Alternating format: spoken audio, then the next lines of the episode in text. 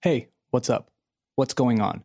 Welcome to another episode of English with Dane, a podcast designed for you to improve your English.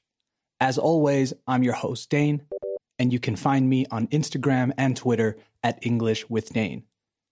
On today's episode, we're going to talk about a few different things. The first one is the environment, because today is World Environment Day. So we're going to take this opportunity to talk about some recent environment related headlines, and then I'm going to extend a challenge to all of you. And like I mentioned on Monday's show, we're also going to have our first accent challenge today. I made a list with examples of different accents from around the world, and it's up to you to figure out where these people are from. But enough introductions. Let's start the show. You are listening to the 22nd episode of English with Dane. Hit it.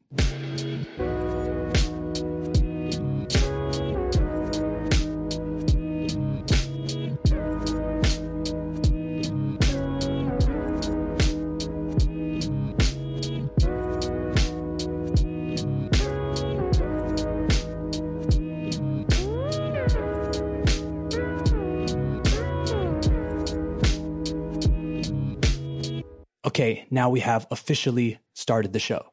After the music plays, you know it's official. We use play for sonar in this context, by the way. So when the music plays, you know it's official. So, like I mentioned in the introduction, today is World Environment Day, abbreviated to WED.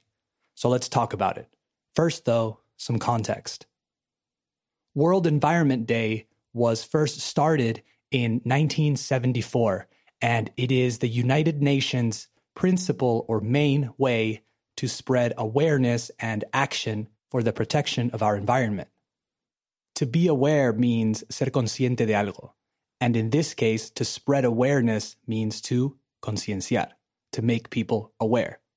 So, World Environment Day started in 1974 as a campaign for raising awareness on emerging environmental issues from marine pollution, human overpopulation, and global warming to sustainable consumption and wildlife crime.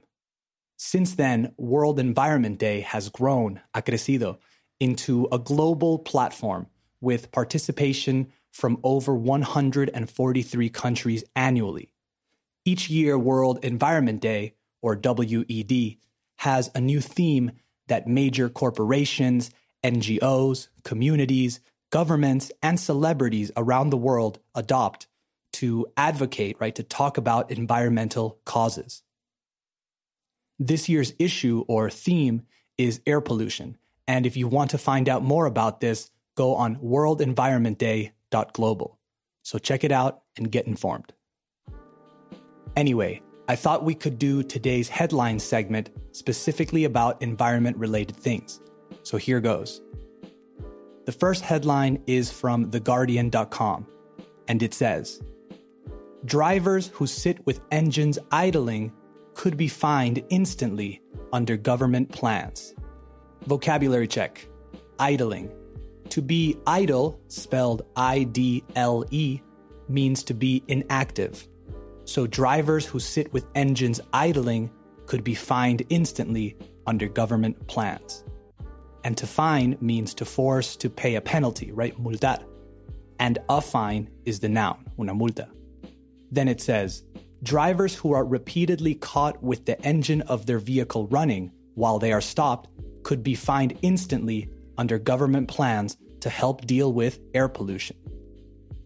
Environment Secretary Michael Gove said he supported calls from some London councils to introduce stronger measures, medidas, to tackle idling engines, which can cause more pollution than when a car is moving. However, few drivers have been fined, han sido multados, for idling under the rules of the present system, where police can issue a fine only after they have given the driver a warning, which is then ignored for over a minute. The fine is 20 pounds or 80 pounds, depending on how the local authorities choose to enforce the law. So the current law states or says that you can be fined after an ignored warning. So the policeman says, hey, turn off your engine, and you don't listen. But now they are trying to change that and make it immediate, so no more warnings. Probably a good idea in the long run, but it's definitely going to make a few people really angry. All right, next one. This one is from asia.nikkei.com, and it's from two days ago, from the 3rd of June. And the headline reads Wooden beer bottles and paper straws. Japan shifts from plastic. Just in case you aren't familiar with the verb to shift, it means to move or change. Let's keep reading. Then the subheadline, or the sentence under the headline, reads Transition creates opportunity for the nation's declining paper industry. As the digital age gives people fewer reasons to use paper, the material has nevertheless, sin embargo, found itself in the global spotlight so at the center of attention. Earlier this month, more than 180 countries agreed to tougher or more strict rules for shipping non recyclable plastic waste across national borders. This means that more countries like Japan, which is the world's second biggest producer per capita of plastic waste after the United States, will have to deal with, lidiar con, their non recyclables at home instead of shipping them to other countries. It continues and says, It is a welcome shift or change for Japan's paper industry, which has faced steadily shrinking demand. If something is shrinking, it is getting smaller and smaller, okay? So, according to the Japan Paper Association, domestic demand shrank from 16.6 million tons in 2011 to 14.7 million tons in 2017. Manufacturers are now coming up with or inventing new ways to replace plastic products in everything from straws, pajitas, to shampoo containers. Then it says the shift from plastic to paper will continue. It's an unstoppable wave. That's a really interesting idea a beer bottle made from wood it might make the drinking experience even better. I'd love to try it. I wonder, though, how long a wooden bottle can stay cold. But I'm sure they've thought about that. Why not use glass bottles? I'm sure you're thinking, just like I was after reading this. I did a bit of research, and apparently, glass bottles require a lot more energy to produce than wooden ones. So I'm sure that had something to do with it. Either way, Great job shifting or moving away from plastic. This brings me to my next point. There's a challenge going around, un reto, and I think it's a challenge that we should all try to complete. We are a little bit late to the party because this challenge is a week long and it started on the 3rd of June, on Monday. However, better late than never. So the challenge is a week without using single use plastics. So anything that you can only use once. That means buying things wrapped in vueltas in plastic that you are going to throw away or hopefully recycle.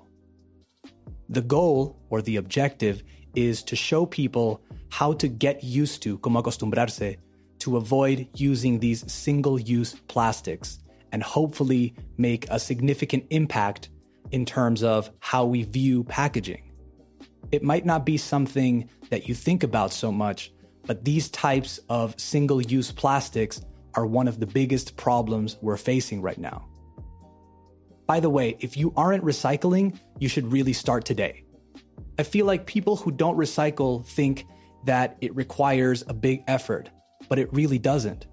You get used to separating things and it becomes a normal part of your life. So, again, I encourage you to follow along and participate in this Week Without Plastic challenge and let me know how it goes. All right, moving on. Last episode, I talked about another type of challenge, an accent challenge. A few listeners wrote to me asking me to prepare something about accents because they have a difficult time differentiating them or telling them apart. So I did. I prepared a little accent challenge and Here's how it's going to work I'm going to play five different audio clips.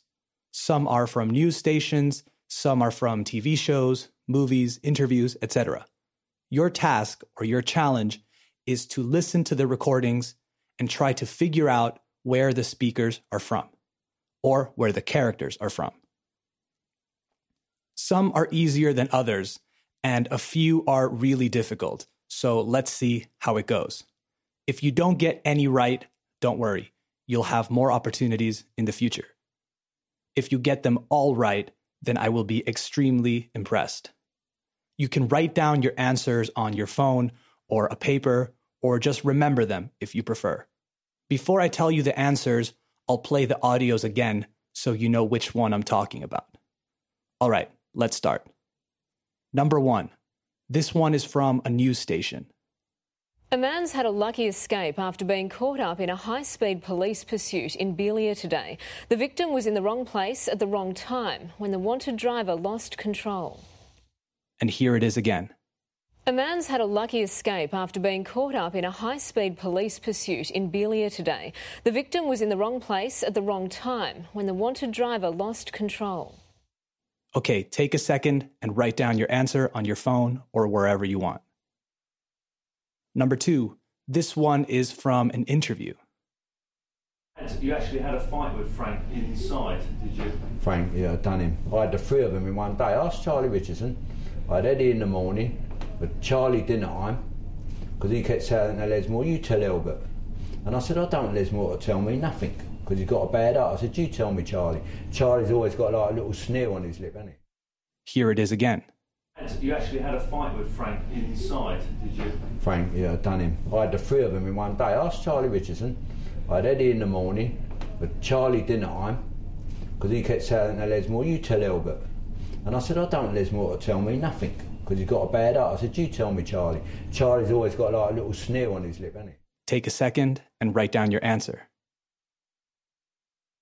Number three is from a TV show. If you recognize the show, it will give you a great advantage. Here it is. Mahaffey does not have the money. What do you mean Mahaffey doesn't have the money? Mahaffey does not have the money. How could he not have the money? The man does not have the money. We ran the man over with the car, T himself. The man has no wiggle room. He's bled dry. And again. Mahaffey does not have the money. What do you mean Mahaffey doesn't have the money? Mahaffey does not have the money. How could he not have the money? The man does not have the money. We ran the man over with the car, T himself. The man has no wiggle room. He's bled dry. Again, write down your answer. Number four is a scene from a famous movie. Here it is. Well, Hector, here's the game plan. You're going to bring us two Absolut martinis. You know how I like them, straight up. And then, precisely seven and one half minutes after that, you're going to bring us two more. Then, two more after that every five minutes until one of us passes the fuck out. and one more time.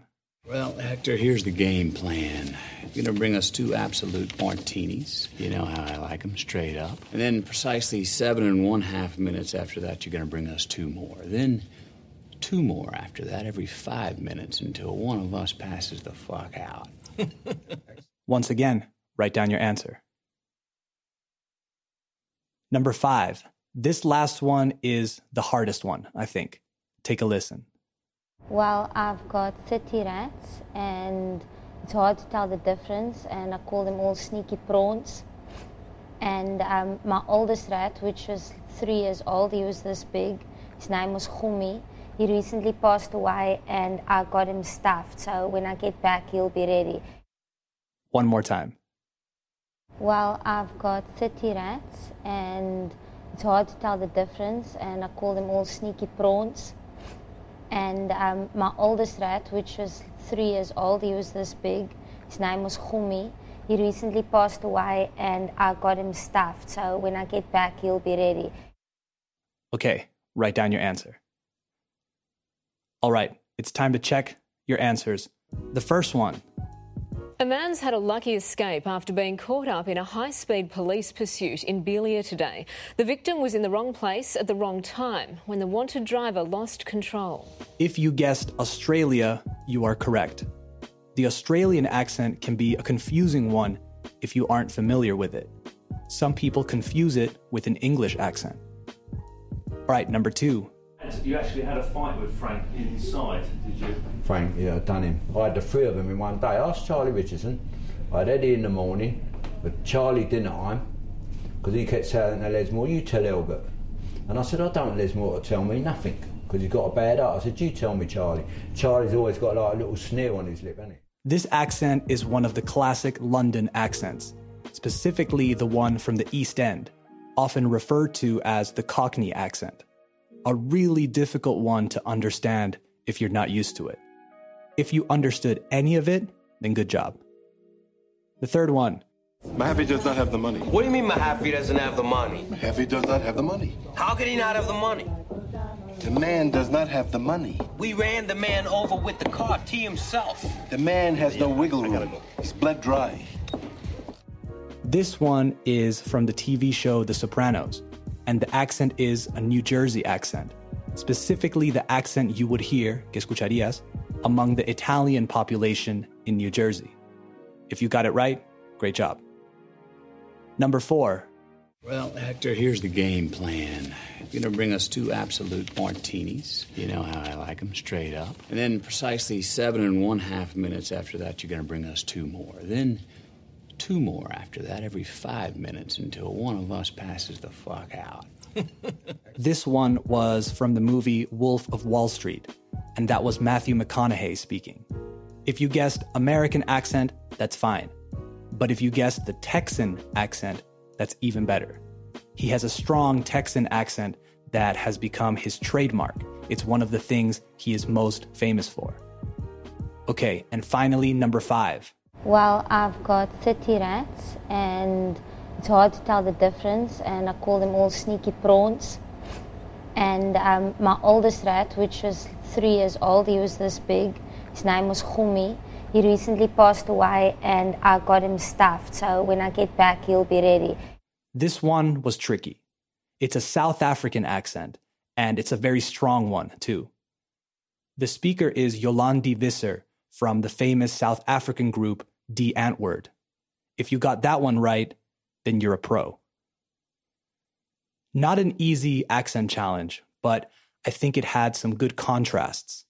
Accents are tricky at first until you train your ear a little bit to recognize the different intonations and the different ways they say and use and connect their words. Go watch shows and movies from different countries and try to get used to their accents. Once you start to understand a few, you'll start to understand others as well. It's a great way to practice, so I really recommend it. Okay, that's the show for today. I hope you enjoyed it and I hope you learned some stuff. Subscribe to English with Dane on Apple Podcasts, Spotify, YouTube, or wherever you listen to the show.